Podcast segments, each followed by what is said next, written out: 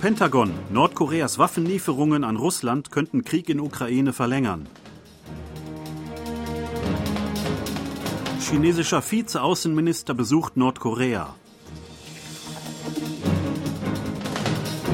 Gesetz zur Bestrafung nach schweren Arbeitsunfällen gilt nun auch für Kleinbetriebe.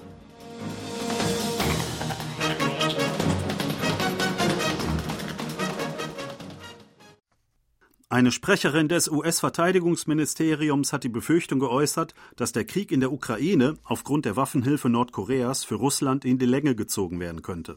Entsprechendes äußerte die stellvertretende Pentagon-Sprecherin Sabrina Singh am Donnerstag, Ortszeit, auf die Frage, ob Nordkoreas Hilfe für Russland den Krieg verlängern könnte, während die USA aufgrund mangelnden Budgets ihre Hilfe für die Ukraine eingestellt hätten. Sie bejahte die Frage und sagte, Washington sei sehr besorgt über die Beziehungen zwischen Russland und Nordkorea. Die USA wollten die Ukraine weiter unterstützen. Das gehe jedoch nicht, sollte der Kongress kein zusätzliches Sicherheitsbudget verabschieden, sagte sie weiter.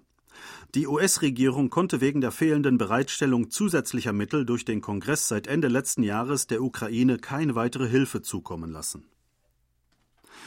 Der chinesische Vizeaußenminister Son Wei-dong ist laut einem nordkoreanischen Medienbericht nach Nordkorea gereist. Die staatliche Nachrichtenagentur KCNA berichtete am Freitag, dass eine von Son geleitete Delegation des chinesischen Außenministeriums am Donnerstag in Pyongyang eingetroffen sei. Sie sei über die Grenzstadt Sinueju gereist. Beide Seiten werden voraussichtlich über Maßnahmen zur Weiterentwicklung der bilateralen Beziehungen anlässlich des 75. Jubiläums der Aufnahme diplomatischer Beziehungen in diesem Jahr diskutieren, darunter die Verstärkung der wirtschaftlichen Zusammenarbeit. Son hatte im vergangenen Dezember mit dem nordkoreanischen Vizeaußenminister Park Myung-ho Gespräche geführt, als dieser Peking besucht hatte. Das Gesetz zur Bestrafung nach schweren Arbeitsunfällen wird ab dem 27. Januar auch für Kleinbetriebe mit weniger als 50 Beschäftigten gelten. Die Regierungspartei scheiterte mit dem Versuch, das Gesetz für Kleinbetriebe zwei Jahre später gelten zu lassen. Das 2020 in Kraft getretene Gesetz sieht strafrechtliche Konsequenzen für den Arbeitgeber sowie weitere Verantwortliche vor, sollte ein Arbeitsunfall eine Todesfolge haben oder zehn oder mehr Verletzte verursachen. Den Verantwortlichen droht mindestens eine einjährige Haftstrafe oder eine Geldstrafe von bis zu einer Milliarde Won, 750.000 Dollar. Das Gesetz galt 2020 zunächst für Großbetriebe mit wenigstens 50 Beschäftigten und sollte ab Januar dieses Jahres auch Kleinbetriebe mit unter 50 Beschäftigten mit einbeziehen. Betriebe mit weniger als fünf Mitarbeitern bleiben weiterhin eine Ausnahme. Die regierende Partei Macht des Volks, PPP, hatte mit Verweis auf unzureichende Vorbereitungen und Personalmangel bei den meisten kleinen und mittleren Unternehmen einen Aufschub der Anwendung des Gesetzes verlangt. Verhandlungen zwischen der Regierungspartei und der Opposition endeten jedoch ohne Ergebnis. Präsident Yun Song-yeol hat großen Unmut über die Anwendung des Gesetzes zur Bestrafung nach schweren Unfällen für Kleinbetriebe geäußert. Er bedauere sehr, dass die Oppositionsparteien Schwierigkeiten kleiner Betriebe ignorieren. Es sei ein verantwortungsloser Akt, hieß es. Die Sprecherin des Präsidialamtes Kim Suk-yong teilte mit, dass Yun alle verantwortlichen Behörden zu ergreifenden Maßnahmen aufgefordert habe, um mögliche Nebenwirkungen sowie Verwirrung bei Betrieben auf einem Minimum zu halten. Für Mikrounternehmen, deren Existenz nach der Anwendung des Gesetzes bedroht sein sollte, sei institutionelle Unterstützung notwendig, hieß es. Präsident Yun Song-yeol hat laut einer Umfrage die zweite Woche in Folge an Zustimmung in der Bevölkerung verloren. Laut am Freitag veröffentlichten Ergebnissen einer von Gallup Korea durchgeführten Umfrage bewerteten 31 Prozent der Befragten Yuns Arbeit positiv. Befragt wurden vom 23. bis 25. Januar, die vierte Januarwoche, landesweit 1001 Personen im Alter von 18 Jahren und älter. Der Zustimmungswert fiel verglichen mit der dritten Januarwoche um einen Prozentpunkt. Damit verlor Jun die zweite Woche in Folge an Beliebtheit. 63 Prozent sprachen von einer schlechten Arbeit. Der Anteil kletterte gegenüber der letzten Umfrage um fünf Prozentpunkte.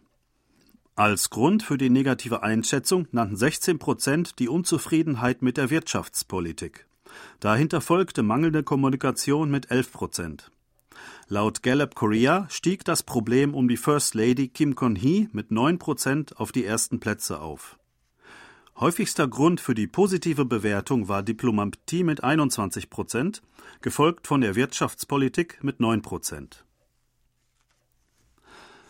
Die Abgeordnete der regierenden Partei Macht des Volks, PPP, Bae Hyun-sin, ist am Donnerstag von einem Teenager attackiert worden. Nach dem Angriff in Seoul wurde Bae in ein Universitätsklinikum in der Nähe gebracht. Nach erster Hilfe wird sie dort stationär versorgt.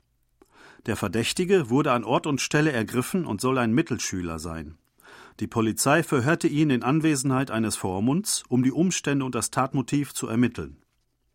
Regierungspartei und Oppositionslager verurteilten einstimmig, dass ein weiterer Politiker nach der Attacke auf den Vorsitzenden der oppositionellen Minju-Partei, Lee Jae-myung, Anfang Januar angegriffen wurde.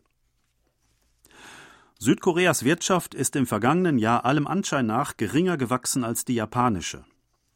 Die südkoreanische Zentralbank Bank of Korea gab am Donnerstag bekannt, dass das reale Bruttoinlandsprodukt des Landes im vergangenen Jahr um 1,4 Prozent zugelegt habe. Japans Wirtschaftswachstum im vergangenen Jahr liegt zwar noch nicht offiziell vor, aber der Internationale Währungsfonds rechnet mit einem zweiprozentigen Wachstum für Japan. Es ist das erste Mal seit 1998, dass Südkorea beim Wirtschaftswachstum hinter Japan liegt.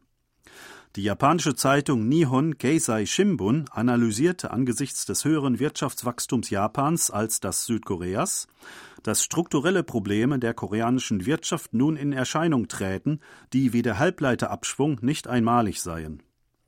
Die exportorientierte Wirtschaft Südkoreas habe seit der Asienkrise 1997 vom Wirtschaftswachstum in China profitiert. Aufgrund der Technologieverbesserung im chinesischen Verarbeitungsgewerbe könne die Wettbewerbsfähigkeit der koreanischen Industrie jedoch sehr wahrscheinlich nachlassen, hieß es. Bei der Fußball-Asienmeisterschaft hat Südkorea in seinem letzten Gruppenspiel ein enttäuschendes Ergebnis verbucht.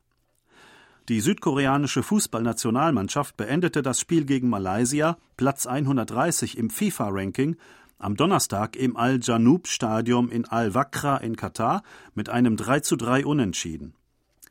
Jong U-yong traf in der 21. Minute zur 1:0 Führung Südkoreas. Malaysia erzielte jedoch in der 51. und 62. Minute zwei Tore. Nach einem Tor von Lee Gang-in in der 83. Minute und einem Elfmetertor von Son Heung-min in der Nachspielzeit kam Südkorea wieder in Führung. Mit einem weiteren Tor Malaysias kurz vor Spielende trennten sich beide Mannschaften jedoch mit einem 3:3 Unentschieden.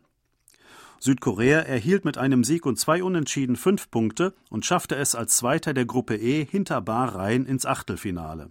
Im Achtelfinale tritt Südkorea am 31. Januar gegen Saudi-Arabien an, Tabellenführer der Gruppe F.